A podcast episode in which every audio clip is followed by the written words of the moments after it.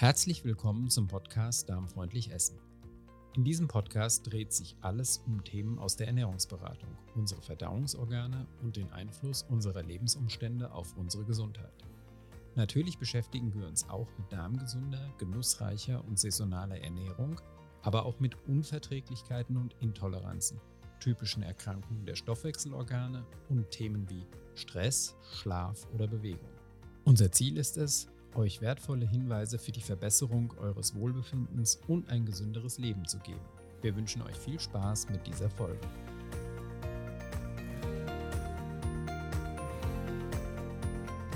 Ja, ich begrüße dich herzlich zur Folge 32 meines Podcasts und heute haben wir wieder eine Expertenfolge mit Birgit Schröder.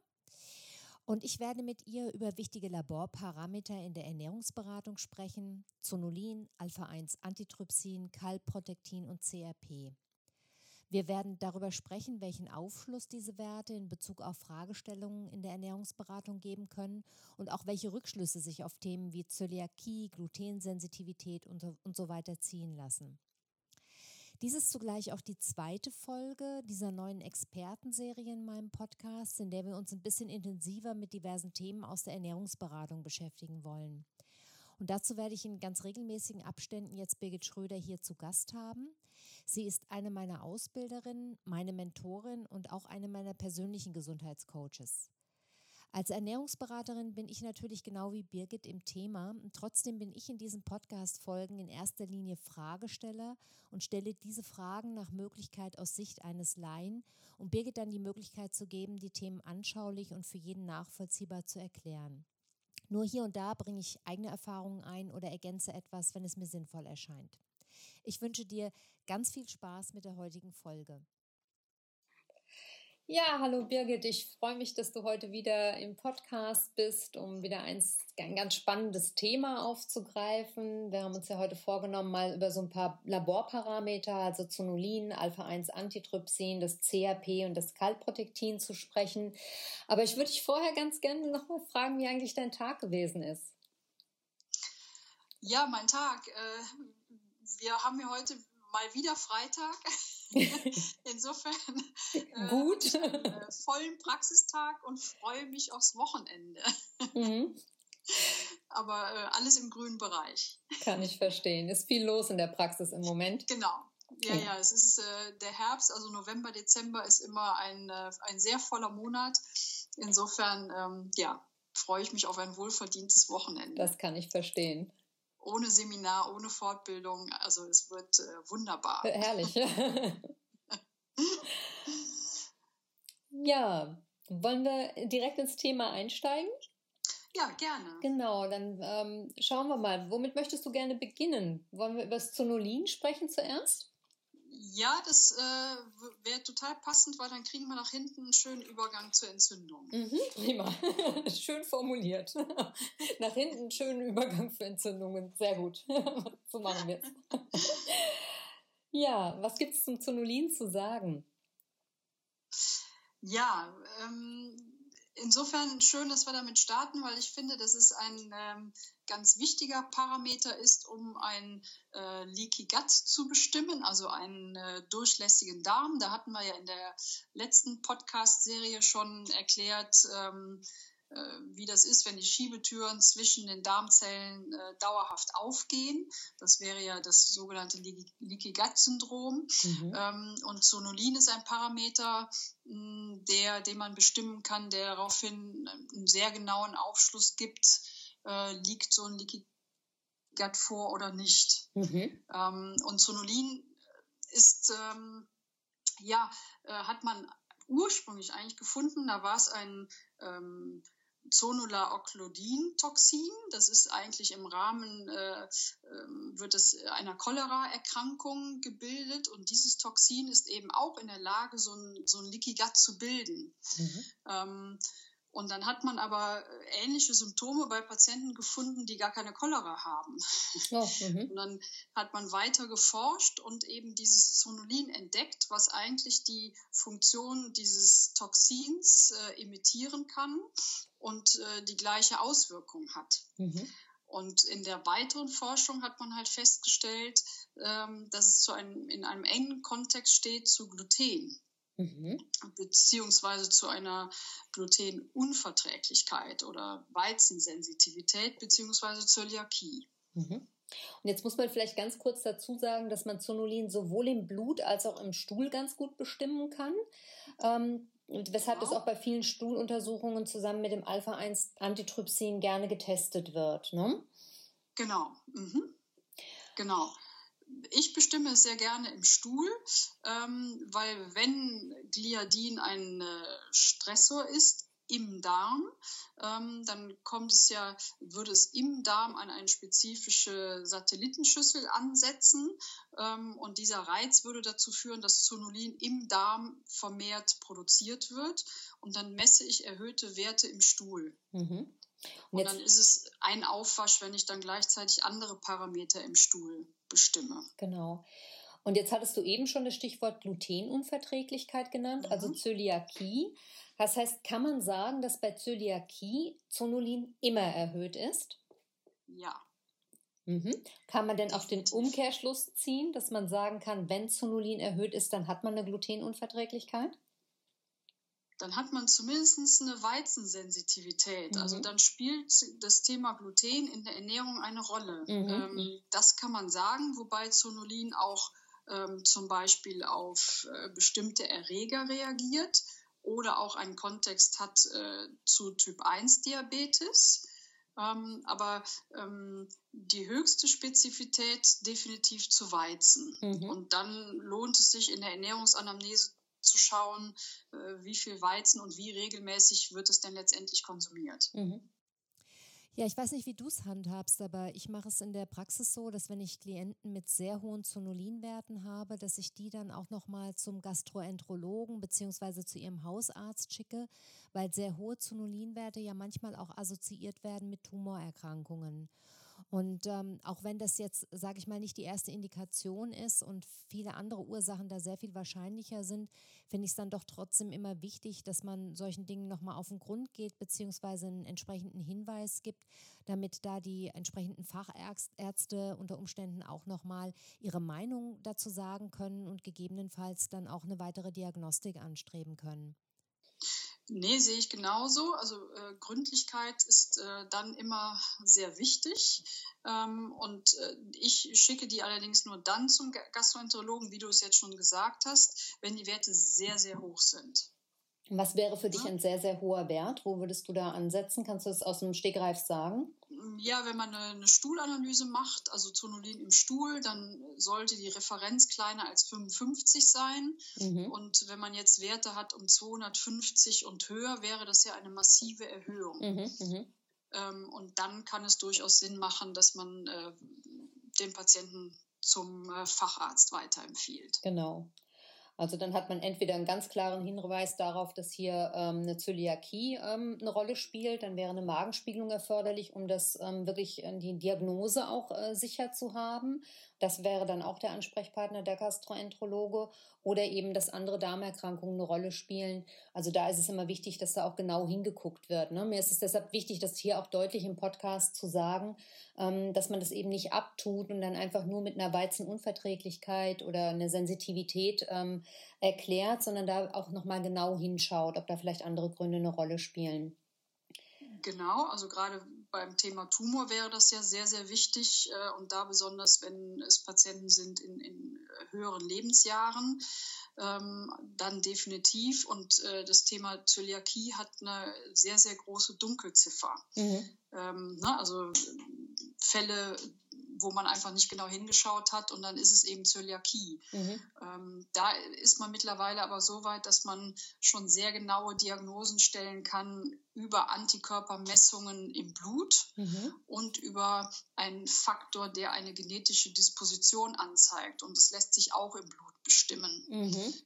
Das heißt, man hat eigentlich relativ unkompliziert sehr schnell ähm, durch eine Blutuntersuchung, die den Indikator, ist es eine Zöliakie oder nicht. Mhm. Und man muss nicht mehr unbedingt äh, mit äh, einer kleinen Biopsie äh, feststellen, äh, finde ich da schon Veränderungen der Darmschleimhaut. Mhm, mh, mh. Das heißt, es geht heutzutage eigentlich schon viel, viel schneller, unkomplizierter, einfacher. Genau. Also fassen wir nochmal zusammen. Hoher Zonulinwert, der kann entweder auf eine Weizensensitivität oder Glutensensitivität, Gluten ist ja nicht nur im Weizen, hinweisen, mhm. kann in Richtung Zöliakie gehen und sollte, wenn er extrem hoch ist, unbedingt auch in anderer Hinsicht abgeklärt werden. Könnte man das so zusammenfassend ja. sagen? Absolut. Mhm. Prima. Gut, dann haben wir dieses nette Tierchen Zonulin abgehakt. Ich finde das immer so einen ganz besonders netten Namen. Da stelle ich mir immer ein ganz besonders putziges Tierchen vor. Zonulin, oder? Und jetzt wird es technischer. Wir kommen zum Alpha-1-Antitrypsin. Das klingt ja jetzt schon sehr wissenschaftlich. Äh, was hat es damit auf sich? Ja, ich fand jetzt insofern ja die Reihenfolge gut, weil ähm, der Unterschied ist, dass ähm, bei erhöhten Zonulinwerten es de facto eben keine Entzündungsreaktion gibt auf Darmschleimhautebene. Im Unterschied äh, dazu, wenn Alpha-1-Antitrypsin erhöht ist. Mhm. Das geht immer einher mit einer Entzündungsreaktion. Ähm, das ist ein Stoff, ähm, ein, ein Eiweißstoff, der gerne Eiweiße hemmt, ähm, wird deswegen auch vom Körper gebildet, ähm, von der Leber. Und dieser Stoff kommt eben, wenn es ein Leaky Gut gibt, gerne durch das Leaky Gut in den Darm. Und deswegen misst man dann im Darm die erhöhten, beziehungsweise im Stuhl die erhöhten Werte. Mhm. Und äh, kann daraufhin sagen, oh ja, dann hat man eine erhöhte Durchlässigkeit der Darmschleimhaut, allerdings mit einer Entzündungsreaktion. Mhm. Das heißt, machen wir hier nochmal den Unterschied klar. Wenn angenommen ich beides in der Stuhlprobe teste, Zonulin und Alpha-1-Antitrypsin und wir hätten jetzt, ja, gehen wir erstmal von dem Fall aus, wir hätten niedrige Alpha-1-Antitrypsin oder Werte im Normbereich, aber ja. hohes Zonulin, dann würden wir welchen Schluss ziehen? dann hätte man keine entzündliche Schleimhautveränderung, die zu einem Leaky Gut führen können, sondern dann wäre es wirklich wie diese Schiebetür im Kaufhaus, die durch äh, Gluten, durch Gliadin auf und zugeht. Mhm. Und man hätte hier eine ganz klare erste Assoziation zu Gliadin als Störfaktor. Mhm. Und wenn es umgekehrt ist, Alpha-1-Antitrypsin, äh, also nicht mehr in der Norm, zu hoch, aber Zonulin ganz niedrig, was wäre dann der Rückschluss? Dann könnte man sagen, äh, Weizen ist definitiv kein Stressor, mhm. ähm, aber andere Nahrungsmittel, die dann eben äh, zum Beispiel zu einer Entzündungsreaktion führen mhm. können. Mhm. Und wenn beides erhöht ist? Dann hat man äh, leider Äh, mit beiden Themen äh, wahrscheinlich äh, ein Problem. Also sowohl mit Gluten als auch mit den anderen Nahrungsinhaltsstoffen, die die Darmschleimhaut halt stressen mhm. können. Ähm, ich habe die Erfahrung gemacht, dass man, wenn beides erhöht ist, häufig auch Klienten hat, die schon lange mit einer Zöliakie oder zumindest einer Sensitivität äh, rumlaufen und ähm, wo sich einfach der Darm schon mit Entzündungen bemerkbar macht oder der Darm mit Entzündungen reagiert auf dieses ganze Geschehen. Ähm, ist das auch deine Erfahrung? Ja, es ist auch meine Erfahrung, wobei wenn ein Stressor wirklich über einen langen Zeitraum ähm, einwirkt, ähm, kommen ja häufig weitere Stressoren dazu, weil das System zunehmend intoleranter wird. Mhm. Und ähm, dann ist es häufig so, dann ist nicht nur Gliadin Thema, sondern dann kommen noch andere Inhaltsstoffe dazu, Laktose, Fructose, die halt dann auch stressen können. Ähm, ja, und dann ist man irgendwann in einem Entzündungsgeschehen. Mhm. Mhm. Ja, dann haben wir, glaube ich, diese beiden Zonulin und Alpha-1-Antitrypsin. Da sagen wir vielleicht nochmal dazu, die kann man beide im Stuhl messen. Ähm, mhm. abgehakt. Hm, wollen wir dann das äh, CAP zuerst besprechen oder das Kalprotektin? Gerne erst das Kalprotektin. Ja. Und dann kann man mit dem letzten Parameter nochmal ein bisschen einen weiteren Bogen spannen. Mhm. Ähm, das Kalprotektin ist äh, auch ein Eiweiß. Äh, ja, ähnlich wie das Alpha-1-Antitrypsin. Und das äh, wird vom Immunsystem, also von Immunzellen produziert, die in der Darmschleimhaut sitzen und wäre auch wieder ein Anzeichen dafür, dass es entzündliche Schleimhautveränderungen gibt. Mhm. Ähm, wobei Kalprotektin, das sagte ich beim letzten Post Podcast schon, ähm, wird gerne auch von Gastroenterologen durchaus bestimmt. Mhm. Ähm, gerade bei Patienten mit schwerwiegeren Darmerkrankungen, Morbus Crohn, Colitis ulcerosa. Mhm. Also dieser ganze Bereich der chronisch entzündlichen Darmerkrankungen, ja, genau. ne, die dann auch schwerwiegender mhm. sind, ganz genau. Das heißt ähm, im Umkehrschluss auch, dass der eine erhöhte Kaltproteinwert dann auch ein deutlicher Hinweis darauf ist, dass solche entzündlichen Prozesse möglicherweise vorliegen. Und dann wäre es hier vielleicht auch nochmal wichtig im Podcast zu sagen, dass wenn ähm, im Stuhl erhöhte Werte von Kaltprotektin gefunden werden, dass es dann tatsächlich sehr wichtig ist, auch nochmal den Gastroenterologen aufzusuchen. Denn eine chronisch entzündliche Darmerkrankung muss beachtet und behandelt werden, weil die sonst sehr drastische Folgeerkrankungen auch nach sich ziehen kann im Darm. Das genau. heißt, das sollte man nicht, nicht auf sich beruhen lassen. Genau. Genau, ganz wichtig. Ja, das heißt, hier haben wir nochmal einen Wert, der praktisch, ähm, abgesehen von Zonulin und Alpha-1-Antitrypsin, wo wir uns mehr so bei, äh, bei der Ernährung auch bewegen, der uns hier nochmal sagt, ob irgendwo ein, ja, ein, ein, pathologisches Geschehen im Darm ist in Richtung Entzündung oder chronischer Entzündung. Ja, genau, in Richtung chronische Entzündung. Mhm. Gut. Absolut. Genau, Kaltprotektin, wie gesagt, auch im Stuhl zu untersuchen. Das CRP wird ja übers Blut gemessen. Das C-reaktive Protein heißt es, ne? Genau. genau. Ähm, und was hat es damit auf sich? Ja, gehört auch wieder äh, zur Eiweißfamilie, wird auch wieder in der Leber produziert ähm, und gehört zu, zu den akute Phase-Proteinen. Das heißt, die reagieren sehr schnell und insbesondere auf Bakterien gerne. Ähm, ist allerdings auch bei Tumoren erhöht. Ähm, mein Bogen, den ich schlagen wollte, ist, dass wenn jetzt äh, die Werte erhöht sind, die wir gerade vorgestellt haben, würde das ja dazu führen, dass es ein Leaky Gut gibt. Ähm, und dann können natürlich auch vermehrt Bakterien aus dem Darm ähm, in, über das Leaky Gut ins Blut gelangen. Mhm.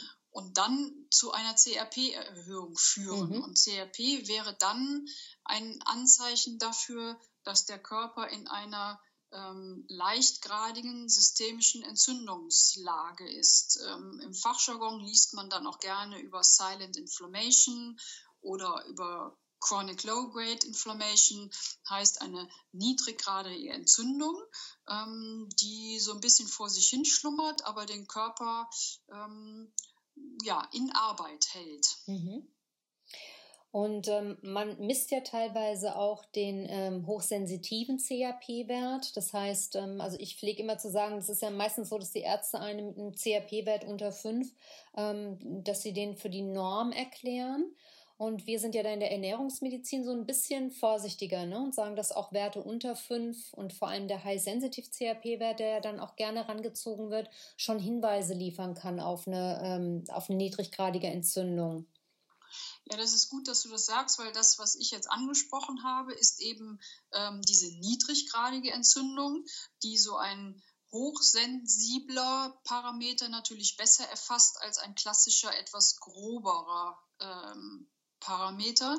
Insofern ähm, praktiziere ich bei mir in der Praxis auch immer den High Sensitive äh, CRP, der dann anzeigt, ob auch niedriggradige, Entzündungen aktiv sind oder eben nicht. Genau, denn ansonsten spricht der normale CRP-Wert, der spricht dann eben auf ähm, ganz drastische Entzündungen jetzt im Rahmen irgendeiner ähm, ja, Erkrankung. Das kann ein grippaler Infekt sein zum Beispiel, ähm, kann aber auch ein, ein, ein, schwerwiegenderes Geschehen. Du hast vorhin Tumore genannt im Körper, da spricht er natürlich sehr stark drauf an und da ist auch so, dass ähm, im klassischen Blutbild dann das CRP deutlich erhöht.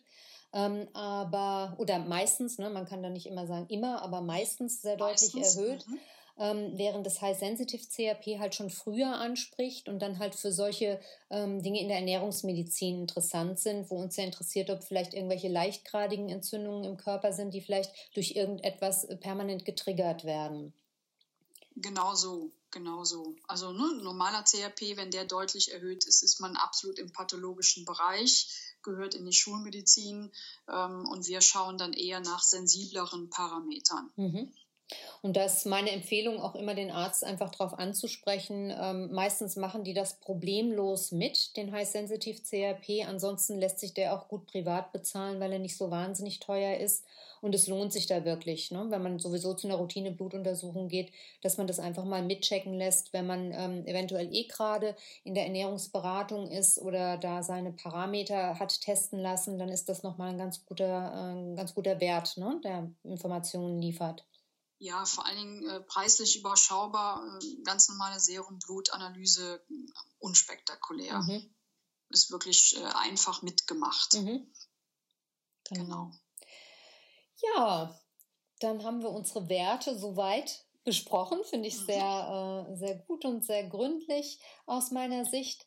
Ähm, genau, wenn seitens unserer Hörer Fragen sind, dann sind wir natürlich jederzeit auch offen dafür, dass ihr uns die stellt. Und wenn vielleicht äh, Dinge aus unserer Sicht gut erklärt sind, aber bei euch nicht oder noch nicht äh, ausreichend ähm, angekommen sind, dann liefern wir da gerne auch nochmal nach. Oder? Ja, natürlich. Dafür sind wir da. Dafür sind wir da, ganz genau. Ja, Birgit, dann würde ich sagen, auf ins Wochenende. Ja, ja genau, hurra. Erhol dich gut, genieße es und äh, danke für deine Zeit und bis zum nächsten Mal. Sehr gerne, ich freue mich aufs nächste Mal. Mach's gut, ciao. Jo, tschüss. Ja, vielleicht ist dir aufgefallen, dass die Tonqualität in dieser Folge nicht ganz so gut war, wie du es gewohnt bist. Hier hat die Technik gestreikt, aber wir haben das bis zur nächsten Folge auf jeden Fall wieder im Griff. Und ich hoffe, dass dir auch die zweite Folge unserer Expertenserie mit Birgit Schröder gut gefallen hat. Wenn du mehr über sie erfahren möchtest, dann hör mal in Folge 20 des Podcasts rein. Dort habe ich Birgit ausführlich interviewt. Falls du von Darm- oder Stoffwechselproblemen betroffen bist, möchte ich dir auch meine Rezeptsammlungen empfehlen, die in Zusammenarbeit mit Therapeuten wie Birgit Schröder entstanden sind. Du findest sie unter www.darmfreundlich-essen.de. In der nächsten Folge mit Birgit, die dann in ein paar Wochen online geht, geht es um die Stuhldiagnostik im Allgemeinen und um die neue molekulargenetischen Untersuchungen, die ja jetzt auch als Selbsttests überall im Umlauf sind. Wir werden mal ein bisschen aus dem Nähkästchen plaudern und dir auch sagen, warum das vielleicht keine so gute Idee ist, solche Tests auf eigene Faust durchzuführen und wo der Haken bei der Sache ist. Wenn du Kontakt mit Birgit oder mir aufnehmen möchtest, findest du alle wichtigen Informationen in den Show Notes. Birgit Schröder hat ihre Praxis in Köln. Du findest sie im Netz unter www.praxisamsachsenring.de. Alles in einem durchgeschrieben. Meine Website findest du unter www.dein-food-coach.de. Beide stehen wir dir gerne bei allen Fragen rund um deine Ernährung zur Verfügung. Solltest du Themenvorschläge für unsere Interviewserie oder Fragen zu einer bestimmten Folge haben, dann maile mir gern an info at dein-food-coach.de. Ich freue mich, wenn du wieder einschaltest. Ja, und noch mehr freue ich mich, wenn du zusätzlich eine positive Bewertung auf iTunes hinterlässt, damit dieser Podcast noch mehr interessierte Hörer erreicht. Alles Liebe, deine Carla.